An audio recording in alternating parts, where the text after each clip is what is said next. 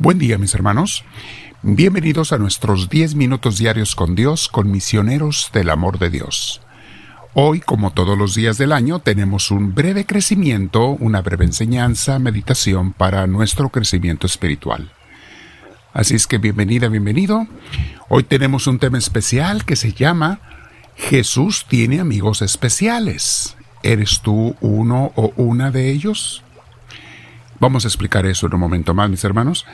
Te invito a que te sientes con la espalda recta, con tus hombros y tu cuello relajados, y dejes que sea Dios el que lleve ahora nuestra oración. Porque parte de esta enseñanza es estar en contacto con Dios, querer estar cerca de Él. Y eso es oración, mis hermanos, es una forma de orar. Muy bien. Respiramos profundo, con mucha paz dejando que Dios nos llene. Recibe al Señor, deja que Él sea el que lleve esta oración. Bendito seas, Señor Dios nuestro. Bien, vamos a meditar en este tema, mis hermanos. Jesús tiene sus amigos especiales. ¿Eres tú una o uno de ellos? Porque Dios no es el mismo para todos, pero hay que entender esto bien, ¿eh? No es por culpa de Dios que no es el mismo para todos. Dios tiene un amor infinito, incondicional para toda su creación. Es por culpa nuestra, porque no todos estamos dispuestos a corresponderle igual, a entregarnos de la misma manera a Él y a seguirlo con todo y sacrificios que lleva a veces a seguir a Dios. Mucha gente convenencieramente hablando dice, oh no, Dios me quiere igual que a todos, porque Dios es su amor es infinito, entonces Dios me ama a mí igual que a, que a los santos. Y sí, en cierta forma sí, te ama igual que a los santos, claro que sí, su amor es infinito, pero no eres un amigo de Dios como los santos, si no eres uno de ellos. Por lo menos que estés en camino de santidad, haciendo la lucha cada día.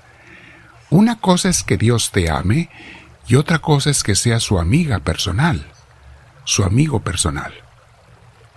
¿Recuerdas cómo Jesús tenía a doce amigos con los que se relacionaba de una manera muy diferente a la demás gente?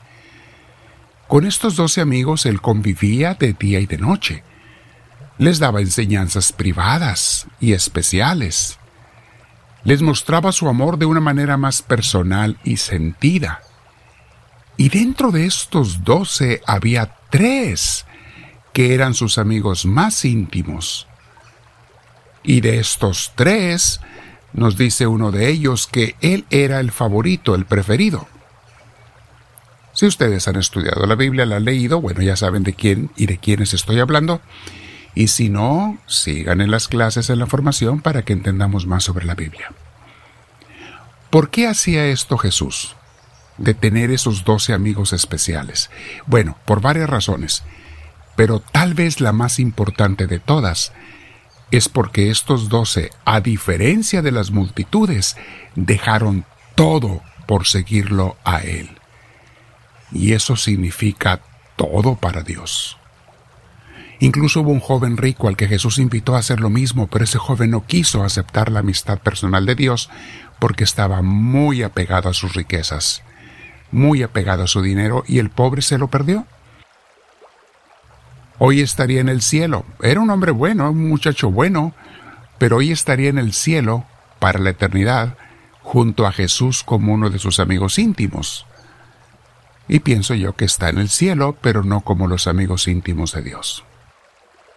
De igual manera, mis hermanos, hoy en día, ¿cómo podemos esperar la misma atención, cariño y cuidado de Dios para alguien que lo rechaza, que la atención y cariño que Dios tiene con alguien que hace todo lo posible por amarlo y seguirlo.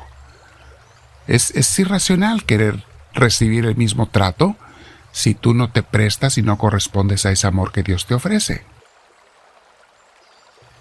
Hay personas que de verdad están siguiendo a Cristo en un deseo de expandir su obra y hacer llegar su palabra, su espíritu y su vida a los demás.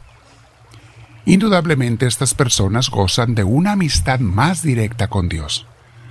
Esto no significa que no van a tener luchas y pruebas y dificultades en la vida, pero esto significa que Jesús siempre estará con ellos y los va a sacar adelante de cualquier dolor, problema y tormenta. Mi hermana, mi hermano, yo te invito a que tú y yo seamos de esos amigos íntimos de Jesús. Y te digo una cosa, depende de nosotros porque el corazón de Cristo está abierto. Depende de ti y de mí. Dice Jesús en imitación de Cristo, refiriéndose a gente que se ha entregado a Él y a los que les da más importancia, o, la gente que le da más importancia a la sabiduría de Dios que a la sabiduría materialista de los hombres, porque estaba hablando de esto el libro.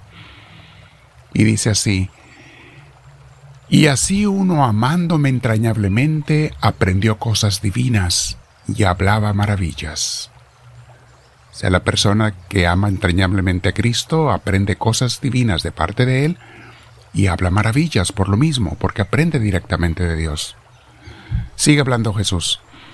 Más aprovechó con dejar todas las cosas que con estudiar sutilezas. Está hablando Jesús, recuerdan hace unos temas eh, donde estábamos en el capítulo anterior, la diferencia entre las ciencias de los hombres y la ciencia de Dios, y cómo las ciencias del mundo son buenas, pero no se comparan con el conocer a Cristo, como decía San Pablo. Sigue hablando el libro. O Jesús en, las, en sus revelaciones a este hombre de Tomás de Kempis. Dice, pero a unos habló Dios cosas comunes y a otros cosas especiales o sea, de alguna manera Dios le habla a todos, pero a algunos le habla unas cosas comunes y a otros cosas especiales. A unos, dice Jesús, me muestro dulcemente con señales y figuras, y a otros revelo misterios con mucha luz. Una cosa dicen los libros, mas no enseñan igualmente a todos, porque yo soy doctor interior de la verdad escudriñador del corazón, conocedor de los pensamientos, promovedor de las acciones, repartiendo a cada uno según juzgo ser digno. Me encantó esa primera frase de este último párrafo. Yo soy doctor interior de la verdad. Dios conoce la verdad de tu interior y del mío, mi hermana, mi hermano. No hay nada que esté fuera de sus conocimientos. Doctor de la verdad interior. Palabras muy bellas y hermosas que nos va, nos da el Señor. En Santiago 1, capítulo 1, versículos del 22 al 27, te aconsejo que los medites, dice así. Pongan por obra lo que dice la palabra. Otras traducciones dicen, sean hacedores de la palabra y no se conformen con oírla, pues se engañarían a sí mismos. El que escucha la palabra y no la practica es como aquel hombre que se miraba en el espejo, pero apenas se miraba, se iba y se olvidaba de cómo era. Fíjate que está hablando Santiago el apóstol. Que tu relación con Dios lleve hechos, no nada más palabras, no nada más conocimientos. ¿Se acuerdan que es continuación de lo que habíamos visto? Hace dos días y ayer. Sigo leyendo.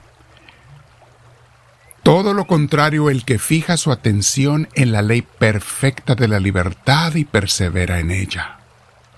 No como oyente olvidadizo, sino como activo cumplidor. Este será dichoso al practicarla. Santiago habla mucho de eso, ¿eh? Es el que dice que una fe sin obras es una fe muerta